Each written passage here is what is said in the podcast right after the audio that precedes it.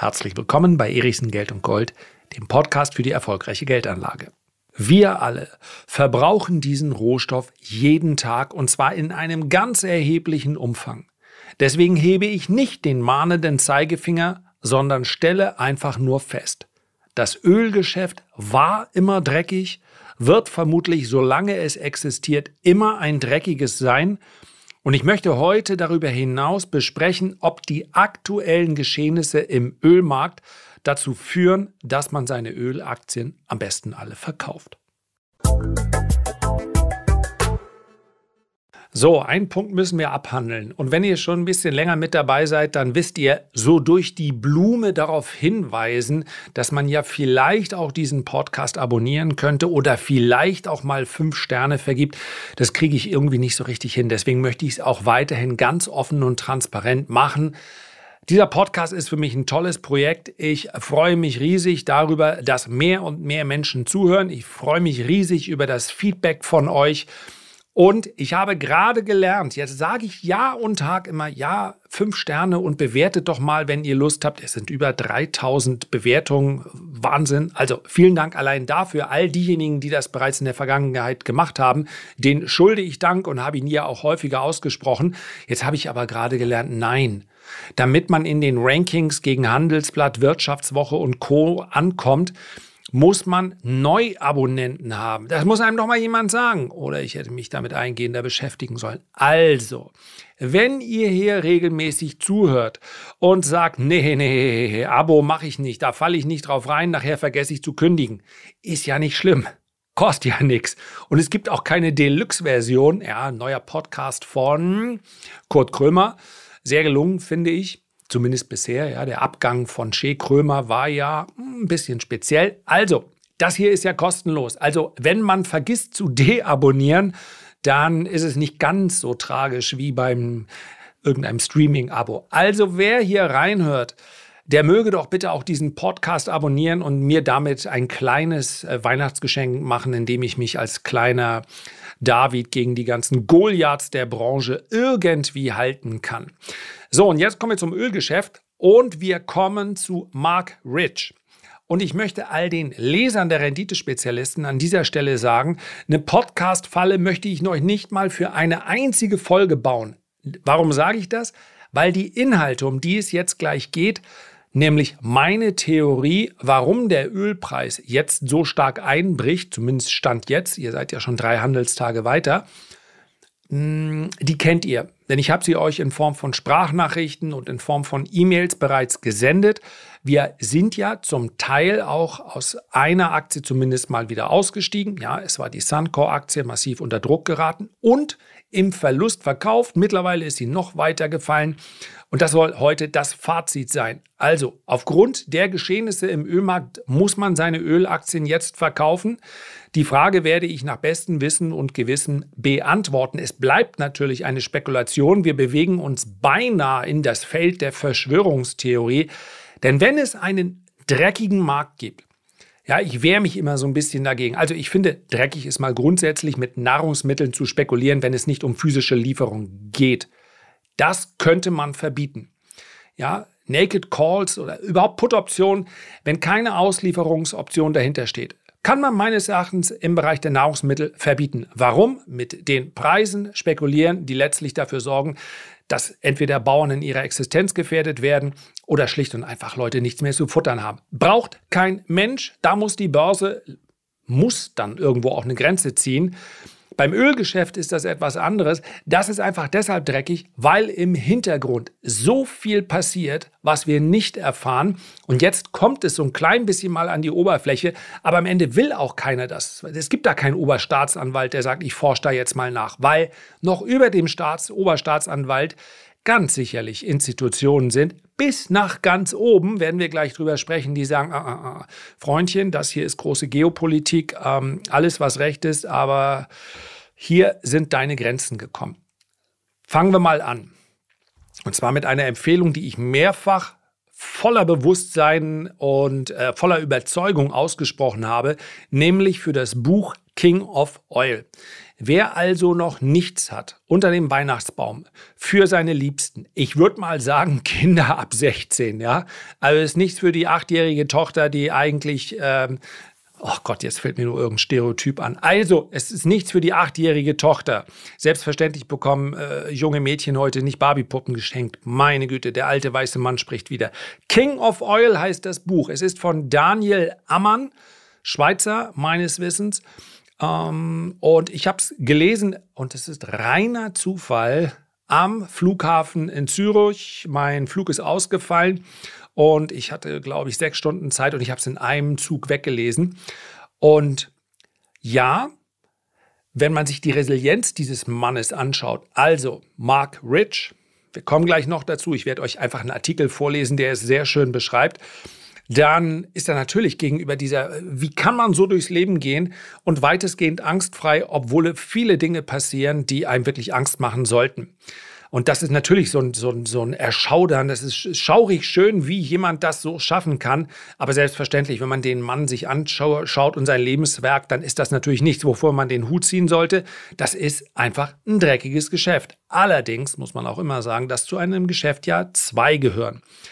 King of Oil, ich hoffe, ich treibe jetzt nicht irgendeine Auflage nach oben. Ich habe gar keine Kooperation mit irgendeinem ähm, Buchverlag.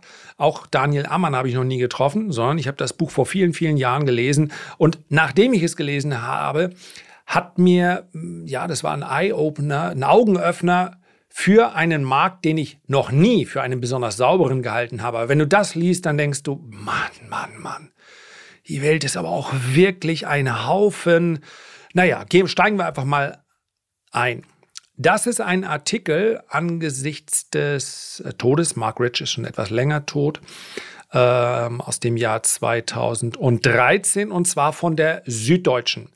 Und ich lese es euch vor in Ermangelung der oder beziehungsweise in Erwartung, dass nicht jeder King of Oil jetzt schon gelesen hat. Wobei ich habe schon so häufig empfohlen. Ich denke mal, ein Teil von euch hat es auf jeden Fall gelesen.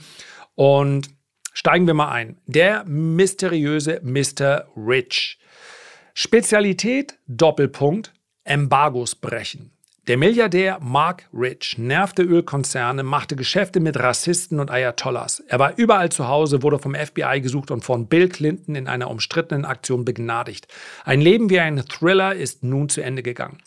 Die Grauzone war sein Zuhause. Mark Rich, Rohstoffhändler, Milliardär und eine Zeit lang einer der zehn vom FBI meistgesuchten Männer, ist im Alter von 78 Jahren gestorben, berichten die Nachrichtenagenturen und so weiter.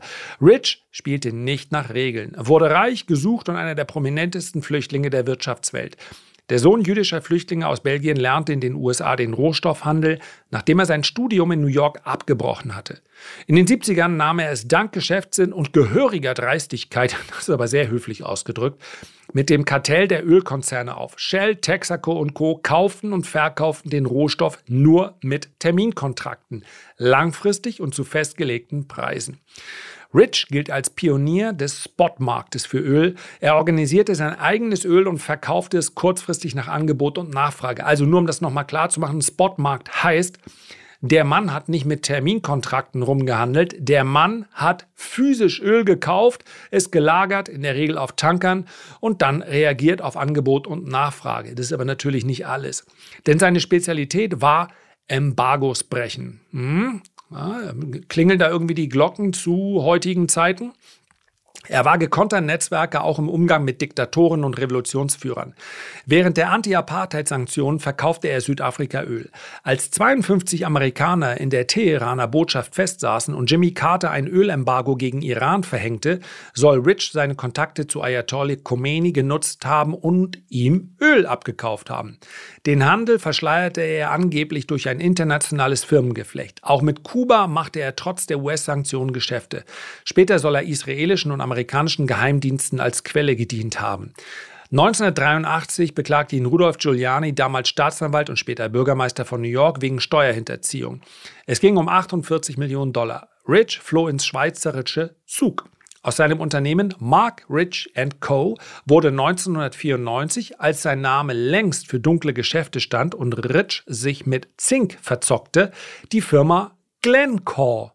Der Konzern ist heute der größte Rohstoffhändler der Welt, das ist im Übrigen immer noch so, dem auch Minen gehören. Er sitzt nach wie vor im Schweizer Niedrigsteuerkanton Zug. Zuletzt besaß Rich Pässe von mindestens drei Ländern. Er war schon fast vergessen bis zum 20. Januar 2001 in einer zweifelhaften Aktion Aktion begnadigte Bill Clinton an seinem letzten Amtstag 140 Amerikaner, darunter Mark Rich. Er musste lediglich Peanuts 100 Millionen Dollar Steuern nachzahlen, aber er hatte in den Vereinigten Staaten keine Strafverfolgung mehr zu befürchten. Warum half Clinton dem halbseidenen Mark Rich? Eine Theorie besagt, dass er, für, dass er so für seine Geheimdienstinfos belohnt wurde. Eine andere, dass Richs Ex-Frau Denise die Politik der Familie Clinton finanziell unterstützt hatte, mutmaßlich mit dem Geld ihres Mannes. Der ehemalige Präsident Carter, dessen Embargo gegen Iran Rich gebrochen hatte, nannte die Begnadigung beschämend. Das Foto, auf dem Denise Rich Clinton wenige Tage zuvor ein Saxophon überreicht hatte, wurde zur Peinlichkeit für den scheidenden Präsidenten. Der Milliardär hatte drei Kinder und ja, seit 1996 war er geschieden und so weiter. Beigesetzt wurde er dann in Tel Aviv. In dem Buch sind noch einige Stories mehr erzählt, bis hin zu Unterwaffen. Ähm, Androhung äh, zu ge bestimmten Geschäften im Nahen Osten gezwungen und dann über Pipelines über Afghanistan das Öl da und dahin gebracht. Also, das Leben war ganz sicherlich aufregend und wenn man überlegt, mit wem er sich so angelegt hat, dann muss man sagen, war das Alter von 78 ein recht fortgeschrittenes. Was hat das mit der aktuellen Situation zu tun? Was hat das mit Russland zu tun? Zuerst einmal geht es ja hier in der Regel um Fakten, die wir Jahre, teilweise Jahrzehnte später erst als Fakten identifizieren konnten. Wir haben derzeit einen fallenden Ölpreis. Seit einigen Wochen fällt er besonders stark. Seit dem Zeitpunkt, als feststand, dass es eine Preisobergrenze für russisches Öl bei 60 Dollar geben würde. Punkt. Das sind die einzigen Fakten, die wir haben. Und mir ist das ganz, ganz wichtig festzustellen, weil ich überwiegend hier in diesen Podcast-Folgen, in diesem Podcast insgesamt, mich natürlich an Fakten orientiere, an den Fakten, mit denen der Markt auch umgehen muss und nichts auf Gerüchte gebe, zumindest sie klar kennzeichne. Und in diesem Fall ist es ein Gedanke, den ich habe, den ich aber natürlich nicht belegen kann. Und ich möchte euch einmal sagen bzw. vorlesen, ich habe es schon gesagt, die Renditespezialistenleser werden das schon kennen, was ich geschrieben habe an die Leser und zwar am, lasst mich schauen, das Datum es war auf jeden Fall in der letzten Woche. Ich möchte es gerne genau machen, deswegen schaue ich einmal ganz kurz rein. Und zwar am 6.12. Da habe ich den Lesern einige Gedanken zum Ölmarkt mit auf den Weg gegeben. Und wie gesagt, es ist nur eine Theorie. Die Aktie von Sancor fällt der Schwäche im Ölmarkt zum Opfer. Wir haben in dem Jahr, das ist jetzt ein Zusatz von mir, im Jahr 2022 einige positive Renditen erzielt, auch in diesem Sektor. Äh, dass diese Aktie wurde aber mit einem Verku äh, Verlauf, ganz langsam, mit einem Verlust verkauft. Wobei sich der Rohstoffsektor insgesamt etwas schwächer zeigt. Derzeit ist es wohl weniger die Sorge vor einer Rezession als die Preisobergrenze für russisches Öl, die den Markt belastet. Eine offizielle Bestätigung werden wir dafür nicht bekommen, aber Gerüchten zufolge verkauft Russland derzeit Öl, was das Zeug hält. Teilweise sogar erst noch zu produzierende Mengen. Also verspricht jetzt schon Öl, was es erst noch fördern wird. Und auch hierfür werden wir natürlich keine Bestätigung erhalten, was wir aber annehmen dürfen, denn Russland hat es nicht dementiert. Russland verkauft das Öl und zwar oberhalb der Preisobergrenze von 60 Dollar. Dadurch ergibt sich für Marktteilnehmer, die es mit offiziellen und behördlichen Auflagen nicht so genau nehmen, davon dürfte es einige in der Welt geben, eine hervorragende Arbitragemöglichkeit. Man kauft also zum Beispiel, russisches Öl direkt oder über eine dritte Partei unterhalb des Spotpreises ein und verkauft dann zur aktuellen Notierung, was den Preis unter Druck bringt. Damit wird das natürliche Gefüge zwischen Angebot und Nachfrage außer Kraft gesetzt. Ist das klar, wie es gemeint ist? Ich Russland kann also, allein schon deshalb, weil sich ja nur die Hälfte der Welt an den Sanktionen beteiligt und die andere Hälfte sagt, Sanktionen Wir? Nein, machen wir gar nicht mit. Russland hat also genügend Abnehmer für sein Öl. Dennoch gilt die Preisobergrenze ja für den größten Nachfrager auf diesem Welt. Also die USA bezahlen nicht mehr als 60 Dollar. Direkt oder indirekt für die Verbündeten gilt genau das Gleiche. Wenn also jetzt dritte Parteien, lassen wir das mal so offen, sagen, okay, Russland, wir kaufen dir das Öl ab, wir bezahlen auch mehr als 60 Dollar. Wenn aber derzeit der Preis für Brent 78 Dollar bezahlt, können wir dir nicht 78 Dollar bezahlen. Wir bezahlen dir aber 72 Dollar. Und für 72 Dollar kann das Öl dann eingekauft werden. Ich bin mir fast sicher, ein Mark Rich hätte es so gemacht und es kann für 78 Dollar weiterverkauft werden. Ja, natürlich haben wir Lagerkosten und so weiter und so fort, aber die betragen nicht 15 Prozent oder 10 Prozent. Ich kann nicht sagen, wie groß diese Arbitragemöglichkeit ist, aber mit fallenden Ölpreisen ist dann quasi dieser sich selbst verstärkende Effekt, der ist klar zu beobachten. Es bleibt eine Spekulation, aber es ist für mich und dafür brauchte es jetzt nicht unbedingt ähm, einen Mark Rich beziehungsweise das Buch, denn es gibt viele, viele, viele Quellen dafür, die belegen, dass Öl sehr häufig über Drittländer und über andere Vertragspartner, über Zwischenhändler äh, gekauft und verkauft wird. Es gab zum Beispiel auch das Öl, welches gekauft wurde im Corona-Crash. Das äh, schipperte dann monatelang über den Atlantik. Dann konnte es mit Gewinn verkauft werden. Also das ist jetzt nichts, was gänzlich neu ist, aber was meines Erachtens durch diese Preisobergrenze eine Aktualität erhält. Denn hier wird in den Markt eingegriffen. Ja? Praktisch alle anderen Nachrichten sprechen für steigende Notierungen, insbesondere die Tatsache, dass China im Reopening-Prozess sich befindet. Die zweitgrößte Volkswirtschaft der Welt, die Werkbank der Welt, wenn man so will. Noch immer, wenn ihr euch die Schilder anguckt von den Dingen, die ihr so am Körper tragt, das meiste kommt aus China. Und das gilt nicht nur für, für Klamotten, das gilt auch für viele, viele andere Güter.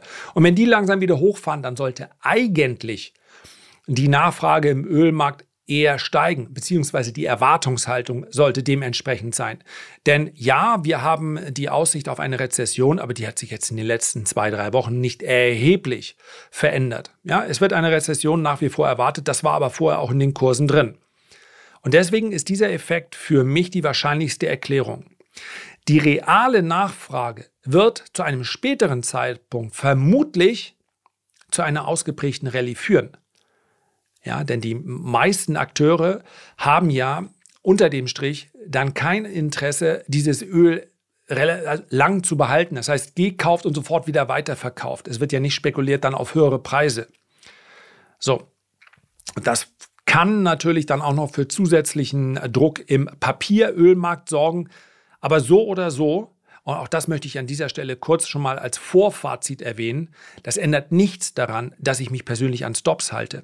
Also diese ganze Story, diese ganze Theorie darf nicht dazu führen, dass man jetzt seine Stops aussetzt und sagt, irgendwann muss Öl im Preis steigen. Das wird wahrscheinlich passieren, aber so läuft das nicht im aktiven Handel. Und jetzt möchte ich noch eine, äh, einen weiteren Text vorlesen.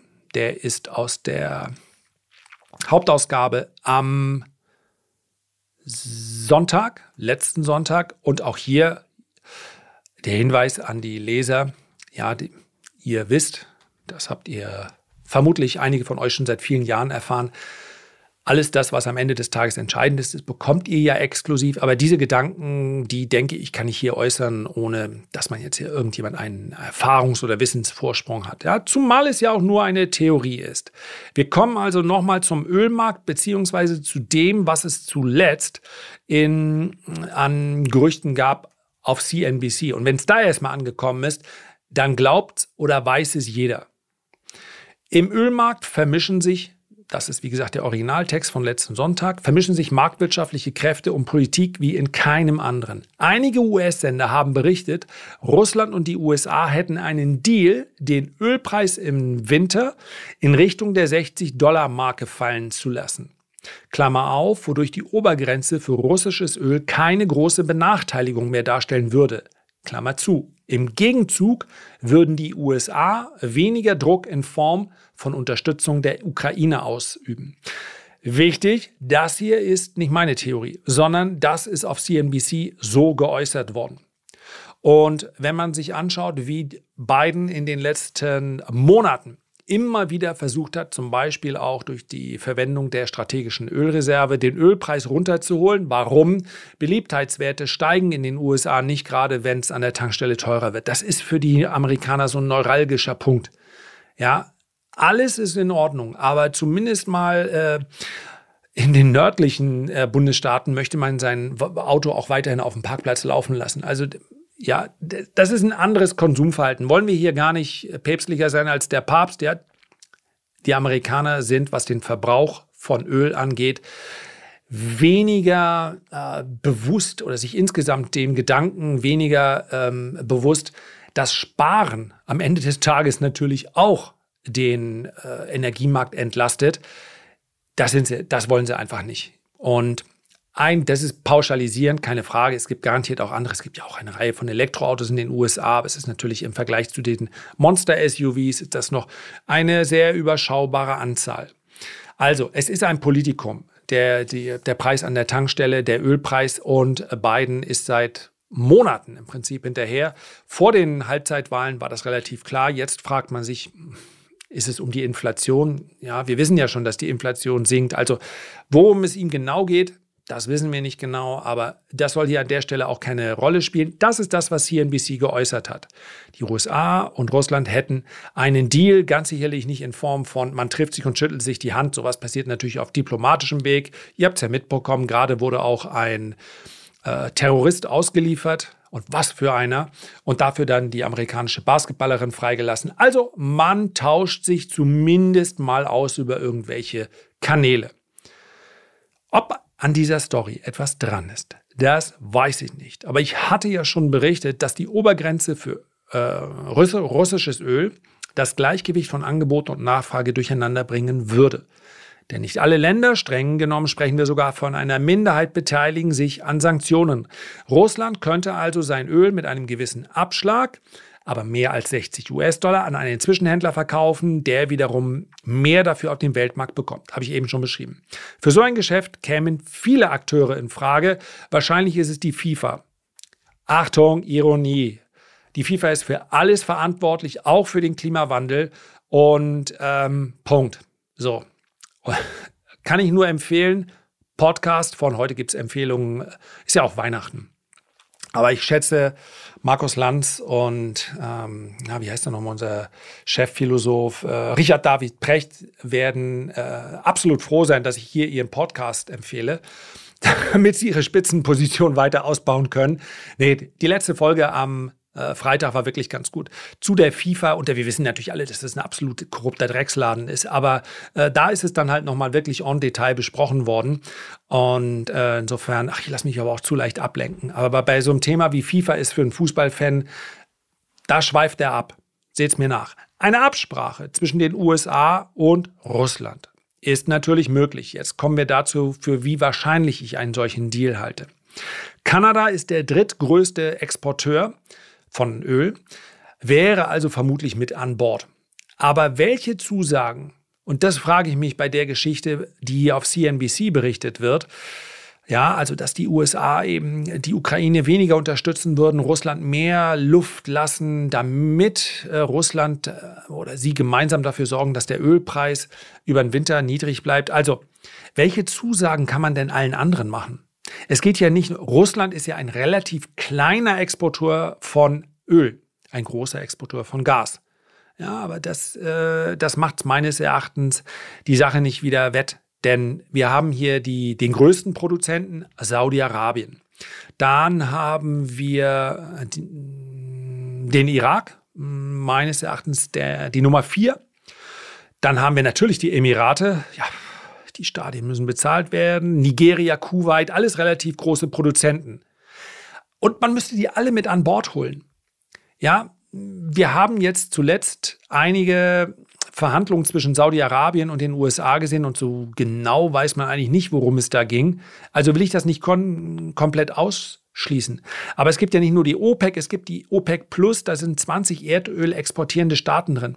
Und ob man die jetzt alle in einen Raum bekommt und sagt, Freunde, jetzt lass uns mal bitte, bitteschön, äh, die nächsten Monate den Ölpreis Richtung 60 Dollar fallen, da wäre eine Reihe von Zusagen möglich. Deswegen ist für mich Die Erklärung der Arbitragegeschäfte, so wie ich es eben formuliert habe, ist für mich die wahrscheinlichere. Die Erklärung dafür, dass der Ölpreis derzeit unter Druck gerät. Das ist zwangsläufig damit dann auch, und den Vorwurf, den, dem müsste ich mich stellen, das ist so ein bisschen Talking Own Books, weil ich ja gesagt habe, der Ölpreis wird mittelfristig steigen, weil hier ein erhebliches, eine erhebliche ähm, Lücke klafft zwischen Angebot und Nachfrage. Ja, das liegt auch an dem, das müssen wir heute nicht wieder neu aufrollen, nicht besonders gut geplanten Umstieg auf grüne Energien.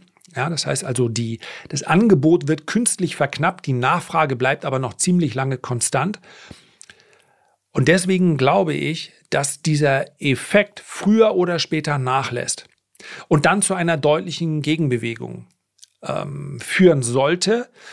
Aber ich kann es nur noch mal wiederholen. Daraus ergibt sich nicht, die Stops jetzt auszusetzen. Denn der Ölpreis ist ja noch nicht bei 60 Dollar. Und wenn ich jetzt diese Arbitrage-Möglichkeit zu Ende denke und die Preisobergrenze nehme, dann kann das natürlich auch dazu führen, dass genau das, was CNBC nämlich besprochen hat, tatsächlich auch in der Realität stattfindet. Dass also Öl wirklich nochmal deutlich unter 70 US-Dollar fällt. Von hier aus ist es ja auch nicht mehr allzu viel. Wenn wir Brent nehmen, 10, 15 Prozent, dann sind wir klar unter 70 Dollar.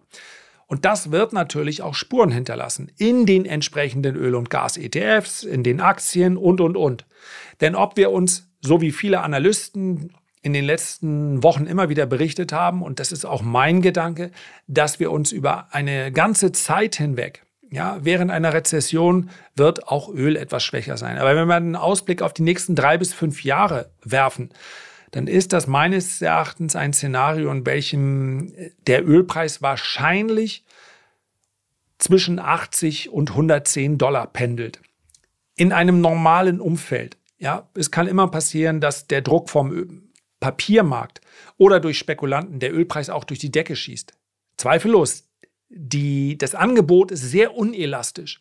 Also eine erhöhte Nachfrage beispielsweise durch ein komplettes Reopening von China oder eine, eine, äh, ein Umfeld, in dem die Notenbanken sehr schnell die Zinsen senken müssten, also das Risikobewusstsein steigt. All das kann natürlich auch dazu führen, dass Öl dann komplett durch die Decke geht. Das Öl war immer auch ein Markt, in dem Spekulationen stattgefunden haben. Aber darüber hinaus ist es für mich eben wahrscheinlich, dass wir uns auf einem Ölpreis um die 90 Dollar oder etwas höher einpendeln. Und das würde bedeuten, dass die allermeisten Öl exportierenden Unternehmen und Länder sehr, sehr viel Geld verdienen. Ja, die Produktionskosten liegen deutlich darunter. Das darf mich aber in diesem Moment vielleicht, wenn ich das möchte, als langfristiger Investor beruhigen, dass ich sage, naja gut, dann kann ich, wenn ich so einen Ölwert bei mir mit drin haben sollte, ich habe keinen reinen Ölwert bei mir im langfristigen Portfolio, aber wenn dem so wäre, dann könnte ich sagen, dann ist es ja gut, da muss ich mir über die aktuellen Geschehnisse keine Gedanken machen. Bei allen anderen Spekulationen in Anführungszeichen brauche ich einen Stop. Vielleicht kommt genau diese technische Schwäche derzeit, geht dann über in eine Rezession, die schwerer ausfällt. Dann kann natürlich Öl zweifellos viele Monate vielleicht unterhalb von 70 Dollar sich aufhalten. Und dann werden natürlich die ganzen Ölaktien schwächer sein. Und es macht einfach keinen Sinn, hier seine Zeitebene zu verlassen. Wenn ich sage, ich bin in einem Wert drin und ich möchte mit dem Wert 30 Prozent Rendite erwirtschaften. Kaufzeitpunkt XY, Kaufkurs X, und dann sage ich, plus 30 oder 40 Prozent sind drin in einer Mischung aus fundamentalen und technischen Analyse. Dann kann ich den Wert nicht 40 Prozent fallen lassen. Dann brauche ich nämlich permanent bei meinen Aktionen an der Börse eine hohe Trefferquote. Also mit anderen Worten, Stops werden eingehalten. Punkt aus Feierabend, egal was ich glaube, was dann später passiert. Nicht zuletzt ist es ja eine Theorie. Und wenn jetzt jemand und der Tag wird kommen, wo ich mich dem anschließe. Wenn jetzt jemand sagt, bei all dem, was man da so hört über den Ölmarkt, kann ich den nicht einfach umgehen? Einfach rauslassen, okay, ich weiß, Rohstoffe gehen, gehören mit dazu. Und bis wir Rohstoffe substituieren können, also das, was wir an Kupfer brauchen und so weiter und so fort, das wird, da sprechen wir über Jahrzehnte. Also mir, mir fiele nicht ein, ein Unternehmen, welches äh, sagt, ihr braucht hier diese ganzen Metalle nicht mehr, ihr braucht kein Aluminium mehr, ihr braucht kein Stahl mehr, ihr braucht kein Kupfer mehr, das haben wir jetzt alles synthetisch hergestellt. Ich glaube, das ist noch nicht mehr in der Theorie so weit. Das heißt also, die strukturelle Nachfrage nach Rohstoffen wird in einer Welt, die ihre Infrastruktur auch grüner machen muss. Und das wiederum wird zu einem erheblichen Energiebedarf erstmal führen. Der Energiebedarf wird in den nächsten Jahren steigen, damit wir neue Infrastruktur, und zwar in allen Bereichen überhaupt erstmal bauen können.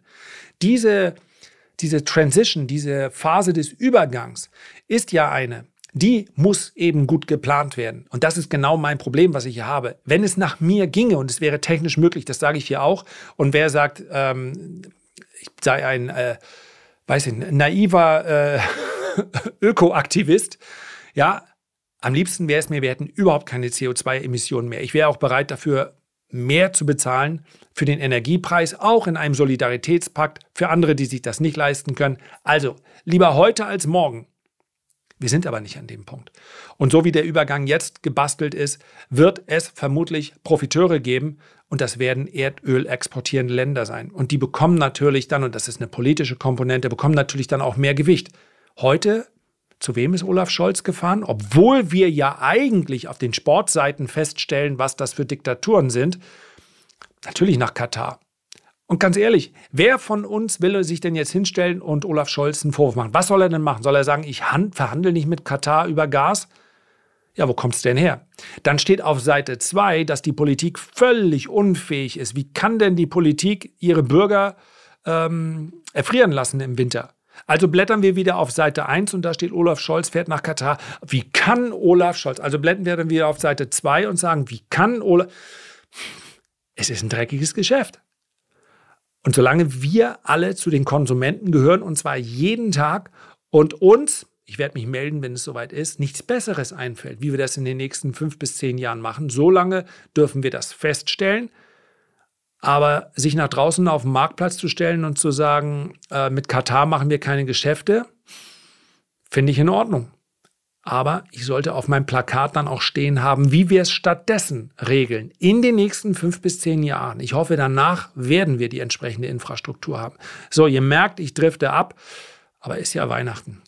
Also darf ich das mal machen. Und am Ende darf ich noch mal erinnern, in einer Farbe, in einer Folge, in der ich über Ökoaktivismus spreche und Mark Rich, ausgerechnet darauf hinzuweisen, dass man diesen Podcast bitteschön auch abonnieren kann, ist wahrscheinlich taktisch nicht das Schlaueste, aber ja, vielleicht bin ich, was hier den Podcast angeht, auch nicht so der begnadete Taktiker. Ich freue mich einfach, wenn wir uns beim nächsten Mal wieder hören. Herzlichen Dank für deine Aufmerksamkeit. Ich freue mich, wenn wir uns beim nächsten Mal gesund und munter wieder hören. Ho, ho, ho, alles Gute, dein Lars.